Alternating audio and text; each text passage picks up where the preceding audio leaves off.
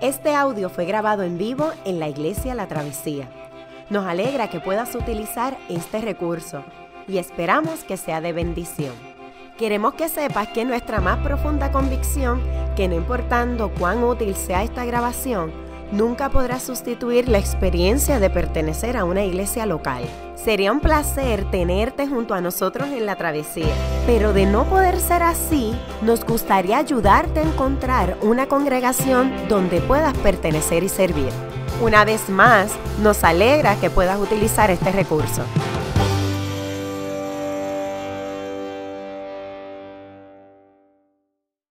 Días. La palabra del Señor hoy se encuentra en el libro de Proverbios, capítulo 3, versos del 1 al 8. Y si se pueden poner de pie, les voy a pedir que se pongan de pie en reverencia a la palabra. Y dice así, en nombre del Padre, del Hijo y del Espíritu Santo.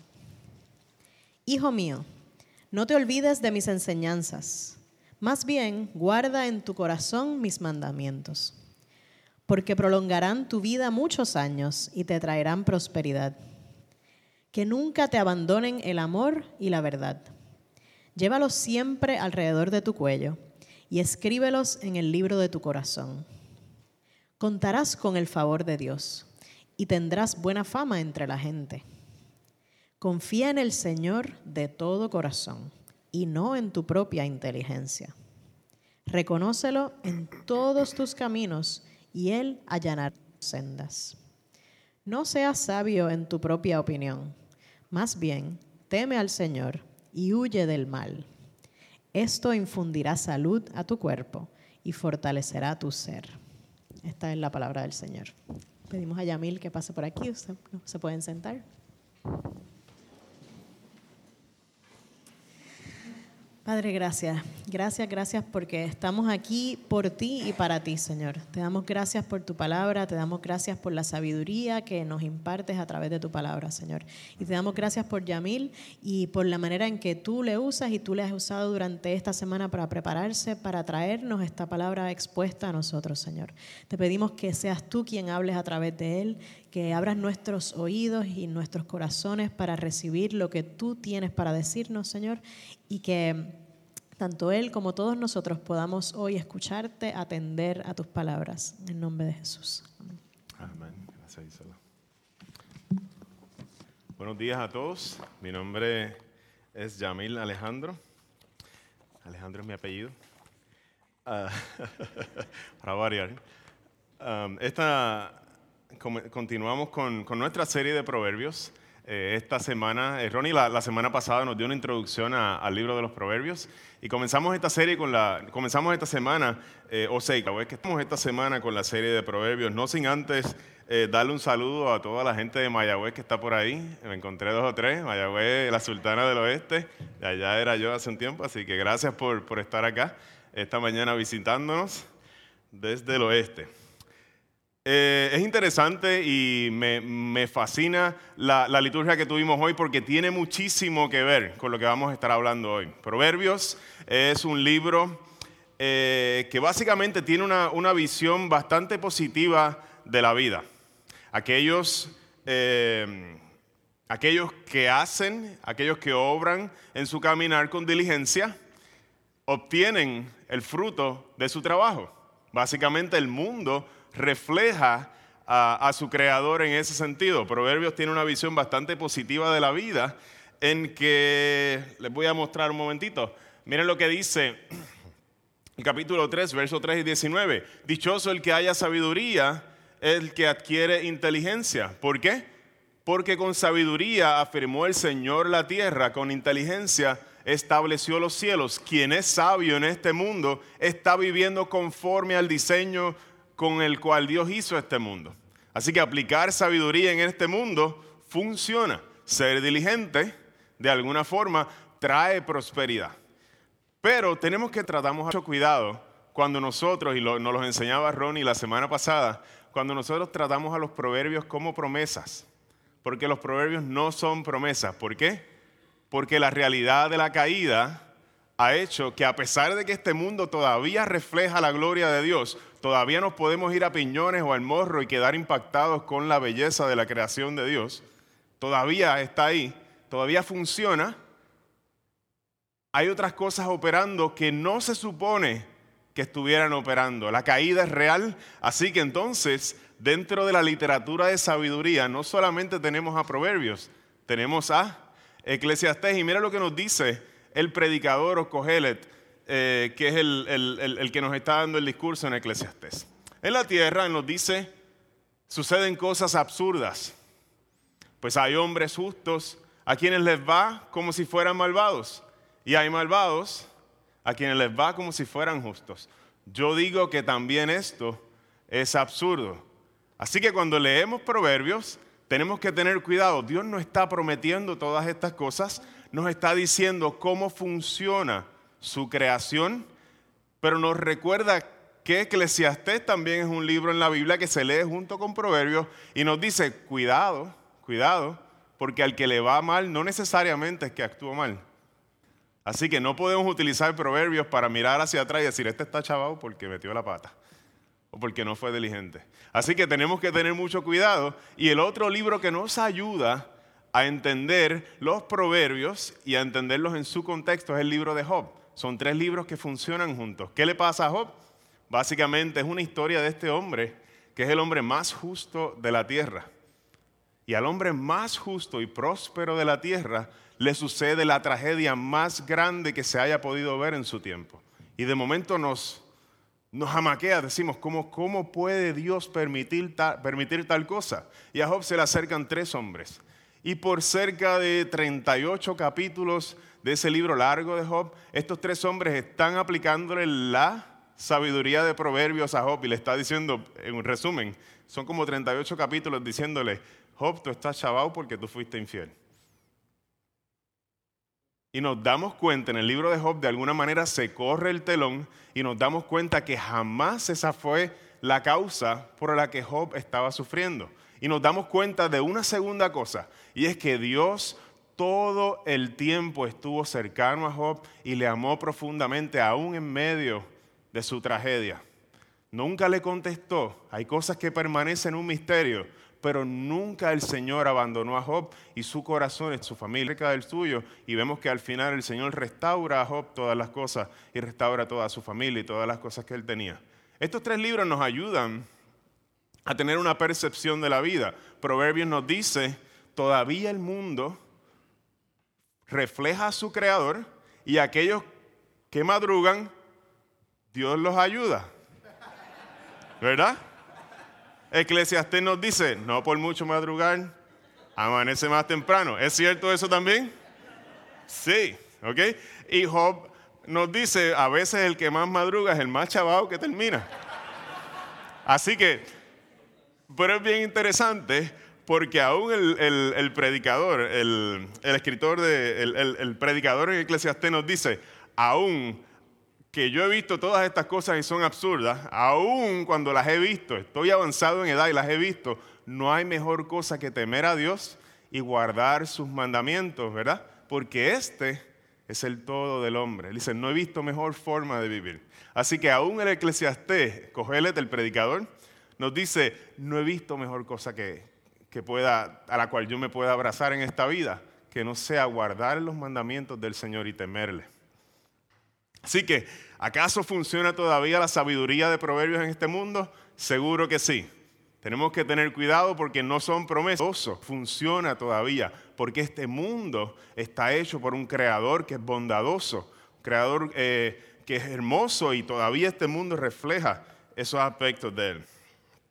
En el texto de hoy vamos a ver que comienza con unas palabras bien particulares. Ustedes tienen ahí en sus boletines el texto y las primeras dos palabras son hijo mío.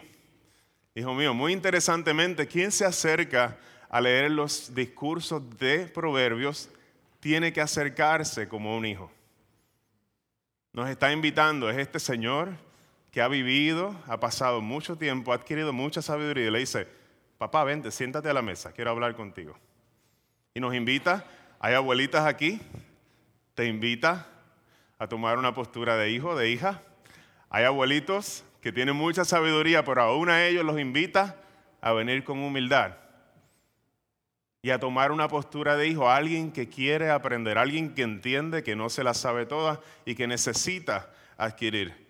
Hay una, hay una actitud de humildad que necesitamos a la hora de eh, leer proverbios. Si quisiera eh, sugerir que la idea central de nuestro texto de hoy está en los versículos 5 y 6.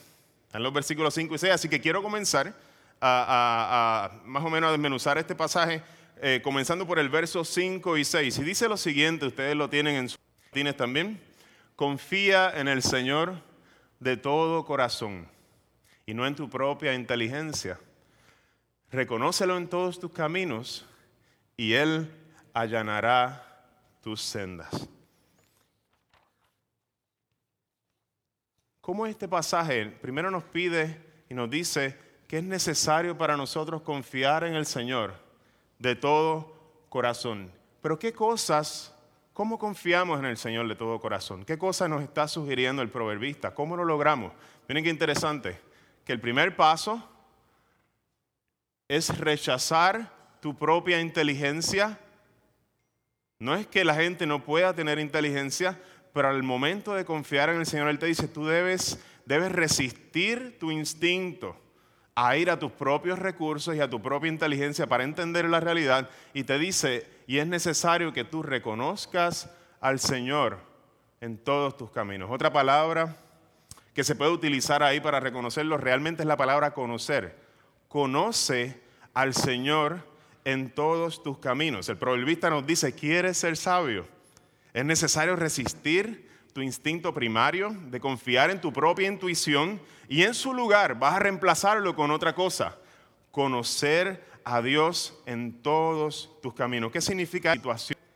Para el proverbista, Dios está presente en cada situación de nuestra vida y es necesario que nosotros afinemos el ojo y digamos, yo necesito dejar mis propias intuiciones y pedirle al Señor, déjame verte en toda la situación en la que yo estoy pasando, porque Dios está presente, con sabiduría estableció Dios la tierra. Este es su lugar, Él está presente en cada una de las situaciones que nosotros vivimos. ¿Y qué va a suceder cuando nosotros aprendemos a mirar a Dios en medio de nuestra situación? Resistimos mirar hacia adentro y empezamos a mirar hacia afuera con una humildad, buscando a Dios en medio de nuestro camino. Él va a allanar o va a hacer rectas nuestras sendas. Confiar implica descubrir a Dios en nuestro camino. Esta semana tuve, tuve una situación eh, con mi auto el viernes, venía de camino a, primero a dejar a mi, a mi niña en el cuido allá en, en, Río Piedras, y cuando dejo a mi niña en el cuido y voy a prender el auto de nuevo, el auto no prende. Yo decía, ah, yo tengo que terminar el sermón, tengo tantas cosas que hacer hoy, el carro me va a dejar a pie aquí. Y a la misma vez estaba meditando, eh, meditando en estos textos y, yo decía, ¿qué, mejor momento para, para uno empezar a, aplicarse a aquellas cosas en las que está meditando? Decía, de alguna manera Dios está en esto también. De alguna manera... Eh, el texto me está diciendo, reconócelo en todos tus caminos, en todos mis caminos. Aún en este momento de incomodidad, Dios está. Así que me, salgo del carro y dije, ah, nada, vamos a resolver, vamos, vamos a ver qué tengo que hacer, déjame ir a comprar, yo creo que se está calentando el carro, déjame ir a comprar un, pote de coolant. Así que dije, me vi en la tentación de buscar mi GPS y dije, no, estoy en Río Piedra, aquí hay un montón de gente caminando en la calle, hay toda una cultura de comercio. Yo dije, déjame preguntarle a la que vende hot dog en la esquina.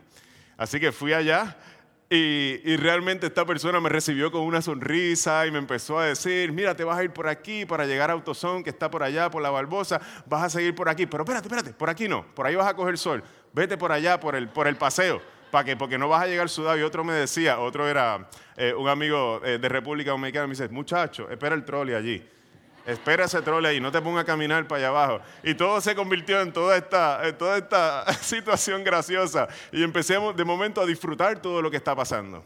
Eh, me voy y digo, ah, déjame caminar. Sí, son como 15 minutos, no, yo no estoy acostumbrado a caminar tanto eh, por ahí, por el vecindario, así que vamos a caminar. Y me voy por el paseo. Y le digo, Señor, voy, voy haciendo esta práctica de, caminar y diciendo, Déjame ver que Dios me muestra él aquí. Quiero ver a Dios está presente en este lugar en Río Piedras. ¿Qué, qué cosas yo puedo aprender de él aquí? ¿Qué cosas eh, él está haciendo y de momento veo a todas las personas abriendo sus negocios, eran cerca de las 9 de la mañana abriendo sus negocios y uno empieza, pues déjame orar por ese negocio, vamos a ver que, que el Señor le dé un buen día. Y de momento me encuentro este caballero, él estaba, él estaba sentado en su silla de ruedas y sus piernas eran cortas, no llegaban al suelo. Y, y venía a mi mente, yo decía, wow, hay, muchos hubs en la vida, gente que, que nació con, una, con unas situaciones eh, difíciles desde, su nacimiento y, procesando esto yo decía, pero me duele porque estaba aquí, estaba, estaba dormidito, de hecho la estaba pasando bien, eh, él estaba dormidito allí bien tranquilo, pero yo decía, el Señor está presente en su vida. Y yo puedo tener certeza de que el Señor está presente en la vida de él como lo estuvo en la vida de Job. Y de alguna manera, cuando nosotros vivimos cuando nosotros vivimos saliéndonos de todo aquello que sentimos, porque posiblemente yo podía reaccionar en ese momento y que es mi reacción natural, es como que, ah, tengo todas estas cosas que hacer, estoy bien frustrado. De alguna forma, salirse de uno de eso y empezar a mirar lo que Dios está haciendo en el mundo, lo que Dios está haciendo alrededor nuestro. Uno empieza a descubrir que Dios es más grande. Resultó cosas que uno, con las que uno está luchando y esa caminata, de alguna forma, resultó siendo una bendición para mi vida, resultó siendo un momento que lo atesoro, lo, recuerdo y realmente me trae mucha alegría porque de alguna forma sabía que cada persona era una historia, de alguna forma sabía que Dios estaba obrando en, en medio de aquel lugar en cada persona de una manera bien distinta y todo eso cambia la situación. Queremos ser sabios. Tenemos que reconocer que este es el mundo de Dios. Para confiar en Él necesitamos abandonar nuestros propios instintos muchas veces y pedirle, Señor, ayúdame a ver como tú ves. Ayúdame a ver cómo tú estás obrando en este, en este mundo. Hay que caminar con una disposición de descubrirle, detenerse muchas veces. No sé si tú estás pasando una situación, un problema en el trabajo donde tú dices, es que me tiene hasta aquí. Me tiene hasta aquí y no aguanto más esta persona en el trabajo, mi familia. ¿Qué tal si, si practicas este asunto de detenerte y decir, Dios mío, de alguna forma, aunque yo no lo entiendo porque hay cosas que siguen siendo un misterio para mí, tú estás presente en esta situación. De alguna forma, cada respiro de mi vida tú lo estás utilizando para cambiarme a mí, cambiar a otros y traer tu reino a este mundo. ¿Cómo, cómo, cómo se ve, Señor, si yo me salgo del centro en un momento y comienzo a entender? No necesariamente me voy a poner una gafa y voy a ver como el Matrix posible, ver todo lo que está pasando. En otras iglesias tal vez... Eh, predican que eso es posible, uno ver todo lo que pasa a media, eh, todo el reino espiritual y qué sé yo qué. Pero eso no es lo que nosotros estamos proponiendo, sino una humildad donde uno diga, Señor, ayúdame, ayúdame. Dice el, eh, el escritor del Nuevo Testamento, Santiago, si alguno tiene falta de sabiduría en medio de sus situaciones, Dios está disponible. Él dice, pídala al Señor. El Señor la provee en medio de nuestro caminar. Queremos ser sabios, el Señor nos invita a verle, a conocerle en medio de nuestro camino. ¿Cómo descubrimos a Dios en medio de nuestro camino? ¿O cómo nosotros aumentamos nuestra sabiduría o adquirimos sabiduría de aquella que da el Señor? Vamos a ver cómo, cómo el proverbista nos dice en este verso, verso 1 y 2, Hijo mío, no te olvides de mis enseñanzas, más bien Guarda en tu corazón mis mandamientos, porque prolongarán tu vida muchos años y te traerán prosperidad. Algo bien, ah, bien particular de los proverbios y de la literatura eh, de sabiduría o, poética de la escritura es que utiliza el paralelismo.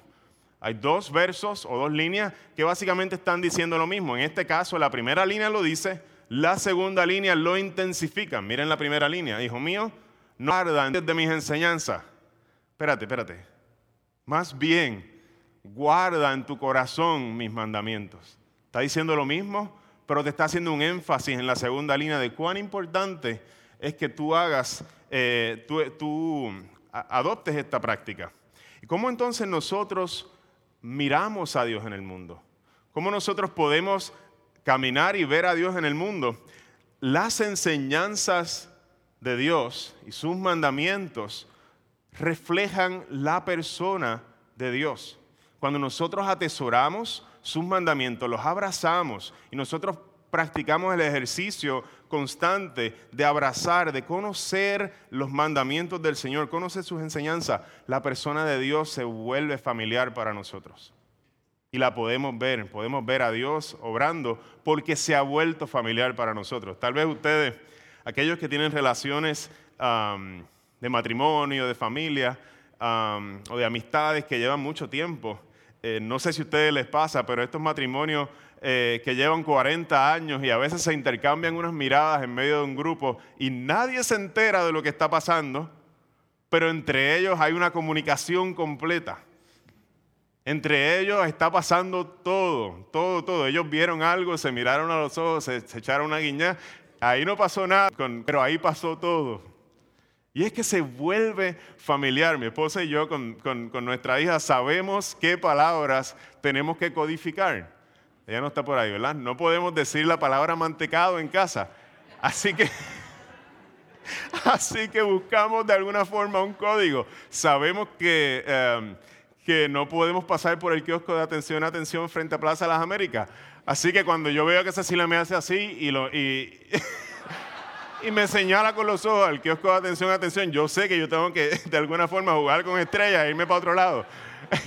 y nos volvemos familiares, vivimos y nos conocemos ya profundamente de tanto tiempo viviendo juntos. Y de esta misma forma, quien quiere ver a Dios en medio de su camino, dice el proverbista, necesitas, necesitas atesorar sus enseñanzas. Necesitas conocerlo en tu diario. Es un ejercicio, no es algo que se hace en un día, toma tiempo, toma esfuerzo, toma disciplina, toma intimidad.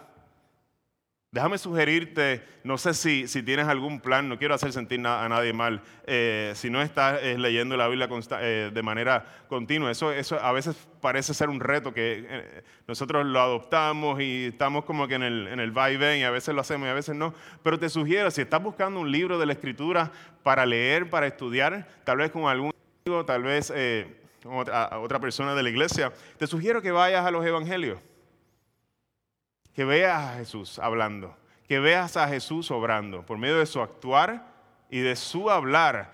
El carácter de Dios, Él es la imagen del Dios invisible, nos dice la Escritura. Y a medida que tú ves a Jesús obrando en compasión, en verdad, y acercándose a sus discípulos, enseñando toda esta, toda esta gama de acciones y que nos presentan los evangelios, nos muestra el carácter de Dios mismo. Cuando te encuentras en una situación, de alguna forma recuerda cómo Jesús maneja este tipo de tensiones, de alguna forma te ayuda a entender cómo, cómo, cómo vivir la vida de manera sabia, porque Él es el sabio por excelencia.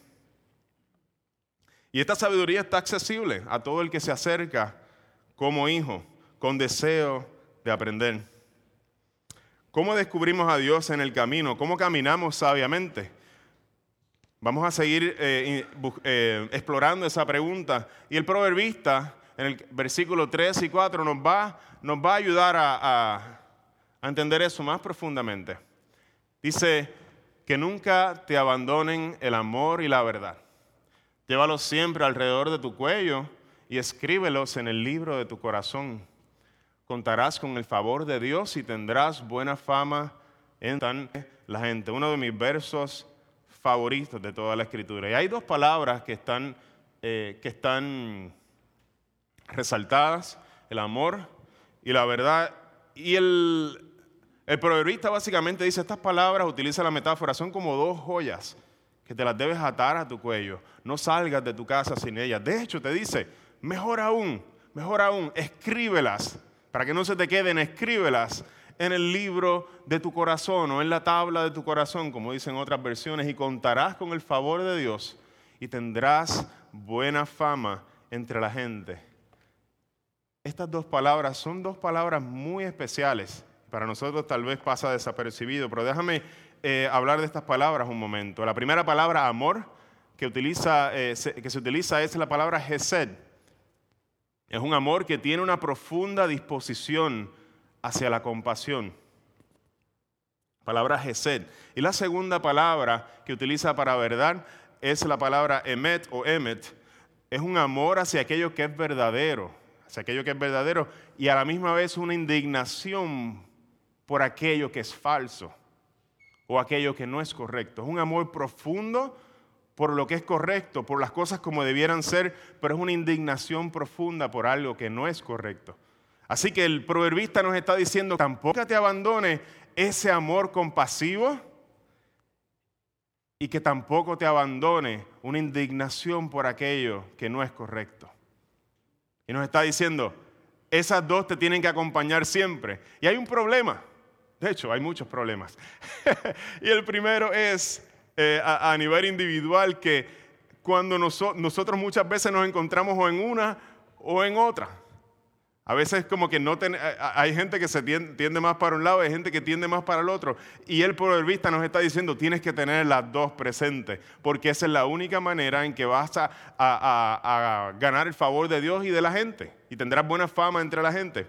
El problema, número uno, sucede cuando nosotros tenemos Hesed, amor compasivo, sin mucho emet que es verdad, o amor por aquello que es verdadero, o indignación por lo que es malo. Se vuelve un amor superficial. No hay confrontación en ese amor, la verdad no importa mucho. Críen a sus hijos con ese amor y verán cuál es el resultado de ese amor. Un amor que un amor que no confronta. Realmente dice la escritura que quien hace de tal manera aborrece a su hijo. No es un amor genuino. Pero tenemos el problema también de tener emet, verdad, o indignación por lo que es que vive sin gesed.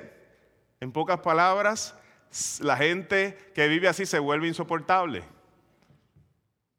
Se vuelve insoportable porque está todo el tiempo señalando el mal en los demás, todo el tiempo, todo el tiempo, todo el tiempo, pero no tienen compasión. Y la gente se cansa, uno le saca de hecho, o nos sacan a nosotros el cuerpo cuando nosotros actuamos de esa manera. Y, esto se vuelve un problema. ¿Cómo manejar la tensión? ¿Cómo manejamos esa tensión de tener una indignación profunda por lo que es malo y no, y no, y no simplemente pasarle una brochita por encima y decirle, ah, yo me voy a hacer de la vista larga?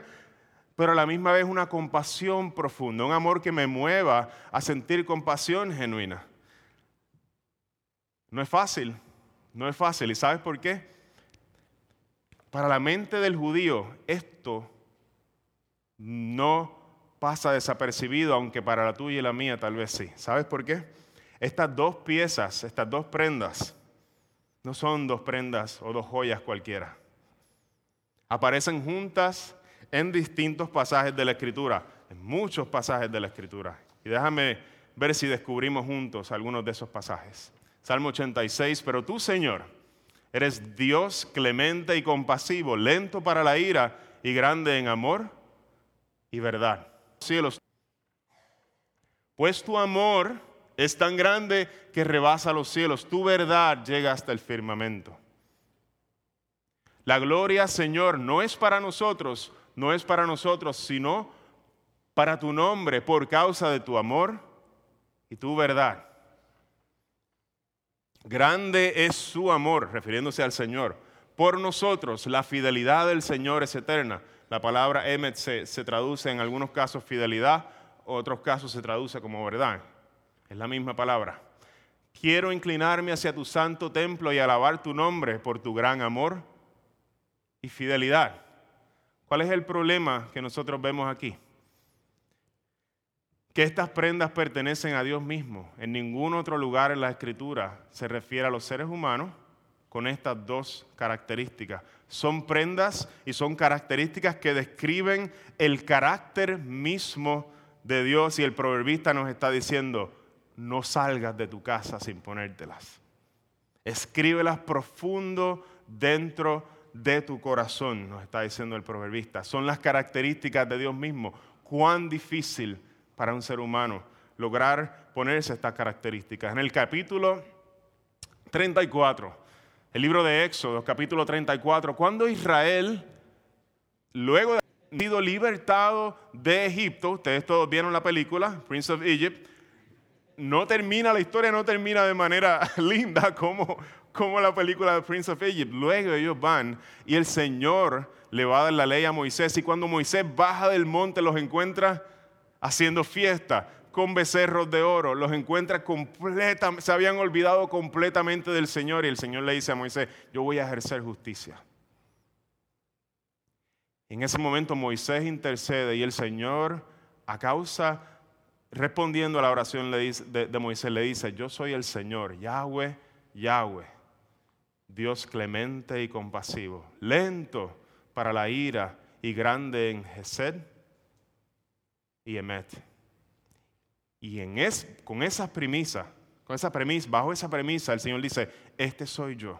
Y a pesar de que su mal, su mal es horrible, el Señor no lo niega, el Señor no le pasa por encimita, Él dice, yo soy un Dios clemente y compasivo y grande en Gesed, en un amor compasivo, y yo voy a perdonar sus pecados.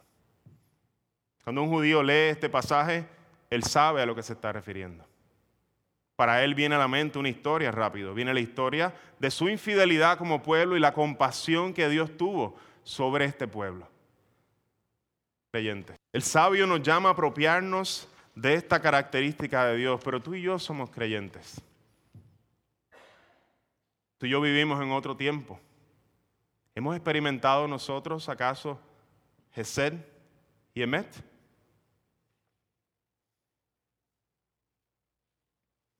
El apóstol Pablo en 2 Corintios capítulo 5, 21 nos dice, al que no cometió pecado alguno, por nosotros Dios lo trató como a pecador, su justicia, su verdad, profundo indignación por el pecado, para que en él recibiéramos nosotros, fuéramos hechos la justicia de Dios. No hay manera de nosotros atar a nuestro corazón la justicia y la verdad fuera del Evangelio. El Señor nos llama a reflejar su carácter mismo al mundo, pero la pregunta es, ¿has experimentado tú ese carácter? ¿Lo has recibido? ¿Te ha Dios, ¿Has recibido el perdón y la justicia de Dios en tu vida? ¿Has sentido el peso de tu propio mal y has sentido el peso mucho mayor de la misericordia de Dios obrando en tu vida? Entonces y solo entonces puedes practicar amor y verdad. Es basado en el Evangelio. No es una cualidad que nace de los seres humanos. Es una cualidad que pertenece a Dios mismo.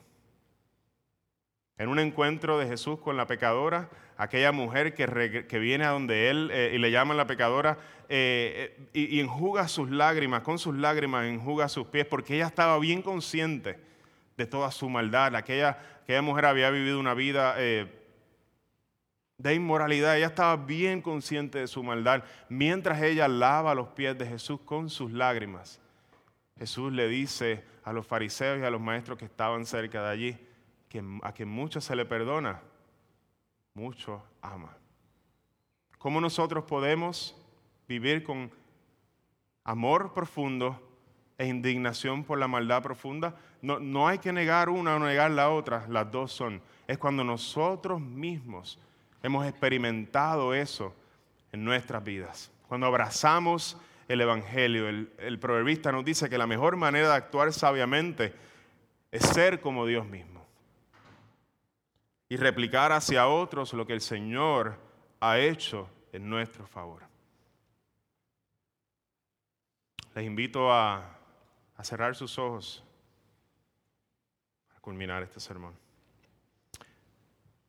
Señor, te damos gracias porque, porque tú no nos Señor, en el vacío, no nos dejas sin luz. Señor, tu palabra es lumbrera nuestro camino y nos ayuda a entender, Señor, sabiduría.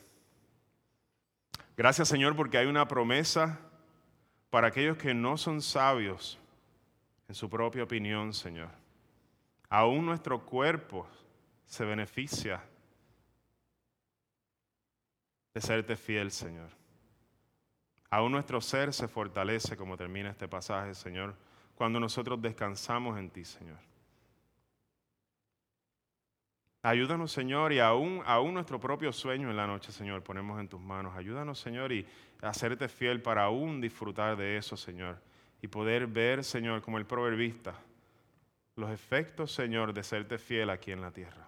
Reconocemos que no podemos hacerlo sin ti, Señor.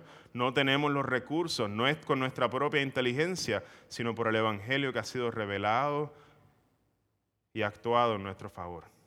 Ayúdanos, Señor, a tener la humildad para actuar como tú actúas, a tener la humildad, Señor, para recibir tus enseñanzas como un hijo, Señor, y a tener también la valentía, Señor, de abrazar tu carácter, dejarnos ser transformados por ese amor y esa verdad, Señor, y poder replicar eso hacia otros. Pedimos eso como iglesia en, este, en esta mañana, Señor. En el nombre de Jesús. Amén. Qué bueno que pudiste escuchar esta grabación. ¿Qué tal si la compartes con otros? Recuerda que hay muchos más recursos en nuestra página latravesía.org, donde también puedes realizar un donativo. Dios te bendiga.